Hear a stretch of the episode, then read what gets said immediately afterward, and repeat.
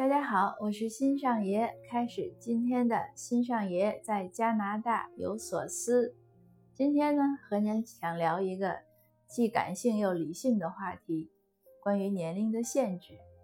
呃，有两个动机要聊这个话题。第一呢，是收到一个妹妹、一个独有的，也是一个朋友的留言，他问我，他说这个是真的吗？他什么是真的呢？他发来一段。呃，他的朋友给他的英文的一个一段对话，他转给我那段英文对话呢，大概翻译过来就是说，说在中国呢，那可能三十三岁以后呢，就算就是在走下坡路了，求职，有的人呢，到了四十四十五就就要被劝早退，呃，可是，在加拿大呢，没有年龄限制。他问我是不是对，我说对，这是真的。当然，那个英语留言可能也是比较有有偏颇的吧。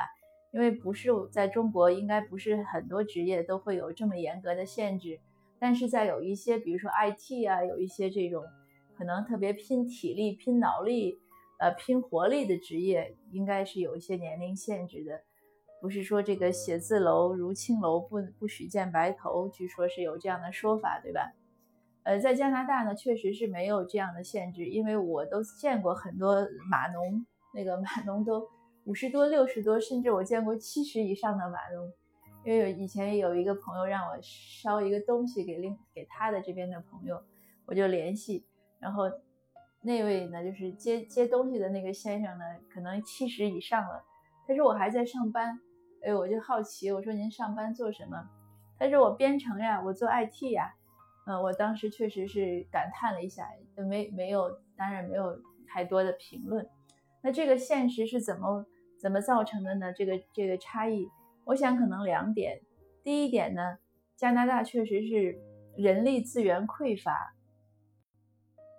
这也是为什么我之前的节目有说过很多次。我说你只要来加拿大，只要你想干事儿，你一定能找着你喜欢、你适合的工作。当然，有些工作你可能需要去培训一下，要进修、要学习，但是它没有这个这个太多的这个年龄限制。像这边求职，你的 resume，你的那个简历上不需要写什么，不需要写你的年龄、你的性别、你的族、你的这个呃什么籍贯，当然更不需要写了。什么你的族裔、身高、体重这些都不需要写。嗯，你连你所有的教育背景和职业背景也不需要写全。呃，因为也有他们给我讲过，如果你是博士。那你要应征一个工作，可能只是需要本科生或者高中毕业完成的，那你只需要写你那一段教育经历就可以，因为你写的太多呢，人家可能反而没有办法用你了。他因为有一个最有一个基本的小时工资嘛，那当然这个就说远了。那一方面呢，就是说它本身的这个社会的这个人力资源缺，所以它就不会那么多限制。那另外呢，也是他们的文化。呃，在加拿大呢，我刚来的时候看到的那个移民材料，那个移民培训就讲过，就是说在这儿呢，一个人一生换五六种职业都是很正常的，就是职业，它不是工作。所以你在这边，嗯，你说你退休的概念是什么呢？它这个词比较宽泛，有一种前前我不知道现在还有没有前前面以前是有一种移民方式。就是你买一个这边的退休的人的生意，你可以过来。那他那个退休呢，不是指说那个 owner 那个业主一定是七老八十要退休，而是可以算什么？也可能他就四十岁，但是他比如开了一个餐厅，他开了五年以上，就可以。他如果要卖这个餐厅，就可以视作他从这个餐饮行业或者从这个餐厅退休，他是可以这样解释的。因为他觉得你做五年了，你做六年了，或者十年了，不管你年龄多大，你可能想换一个工作了，换一个职业，换一种生活，这都是合理的，make sense 的。所以这是他的一种概念。那在这样的一个两方面的文化和现实的这个情况下呢，呃，这边的人呢确实没有这个说我多大要干什么事情这样的一种观念限制。这个之前我在。我的一本书的可能是前言，大概我记得是过我想过的日子那本书的前言写过。呃，我原来在国内的时候呢，嗯，我讲我是做了生意做的三十几岁，做了十几年之后，我要去读书。这个也很有意思。当我说我要读书，我在国内所有听到的朋友的建议都没有正向肯定的，基本上说的都是这个吃饱了撑的吧。呃，你那个就是干的都是没用的吧，就是这样的。但是，我我的家人不一样，我家里人无论我先生还是我父母都是很支持我接着深造。可是很多朋友，尤其是当时商界的那些朋友，那有的人甚至跟我打赌说你读不下来，你读下来我给你多少钱。呃，当然后来没给我钱了，给了我两套书。那后来我读完硕士呢，当时读硕士呢，也有有人就建议我说，你还不如直接就申请一个什么，有那种很快的。就跳跃一下就去读博士，我说可是我觉得我都是跨行了，本科都没有学那些专业，要用硕士的两三年补一下还差不多，那接着再读博士，那给建议的朋友呢就会讲说，那你这就是浪费时间，就是观念不一样，因为他们都觉得你已经很大了，都三十多，读完了可能四十多了，出来干嘛呀？那后来呢，当时我跟其他的。我也讲，比如说跟加拿大呀，跟这边的人讲，我说我在读博士，所有的人都是很就就是很肯定你的，当然也可以说人家是客气了，不是像朋友那么给你直接的，呃一个建议了，也可以这样理解。Anyway，就是嗯，大家的态度是不一样的。我们我自己的很多读友以前跟我有咨询聊天时候也会讲，他比如说说他现在怎么样怎么样的职业困境。我说，那我建议你去读个书，深造一下。那很多年轻人就会讲说，哎呀，不行啊，欣姐，我已经二十五了，或者二十七了，我要赶紧结婚呀，我要赶紧生小孩呀，怎么怎么样？就是他都会有一种想法，就是这个是一定要抓紧做这件事情，要是太晚了就不合适了。我我想这个是有我们社会文化，也有这个社会竞争压力啊，怎么怎么样的这些影响。呃，但也是有自己呃观念的影响，这个也是我觉得需要呃分享的一个地方。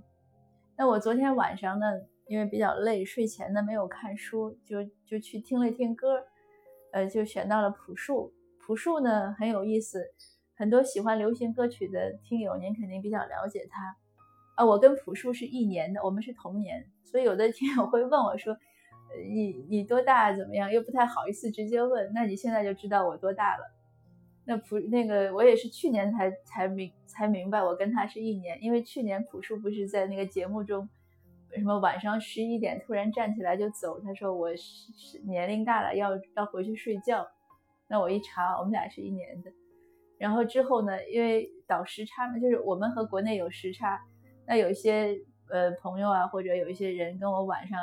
在线聊天，那差不多十点多、十一点的时候，我也不会再说话了，我就会讲，我说我跟朴树同年，我要 去睡觉了。这个朴树给我们带一个很好的示范，他的一个很好的示范就是，其实我觉得他，但是我我没有去访问过朴树，但是我从他的故事里，我觉得他是个做事非常投入的人，不是一个计较时间成本的人，而且我相信他也没有一个特别明确的说是。几岁要干什么事情这样一个年龄限制，没有这样的一种观念限制。昨天晚上我听他那首歌《生如夏花》，啊，我觉得写的非常非常的美，而且是很有人生哲理。就像那个歌词，当然他唱的很好听，我不会唱呀，我就念两句歌词。他说：“我在这里啊，就在这里啊，惊鸿一般短暂，像夏花一样绚烂。这是一个多美丽又多遗憾的世界。”他会，他会有后面接着唱，就是我为你来爱我，不顾一切，我将熄灭，永不能再回来。一路春光啊，一路荆棘啊，惊鸿一般短暂，如夏花一般绚烂。这是一个不能停留太久的世界。就这几句歌词，真的是。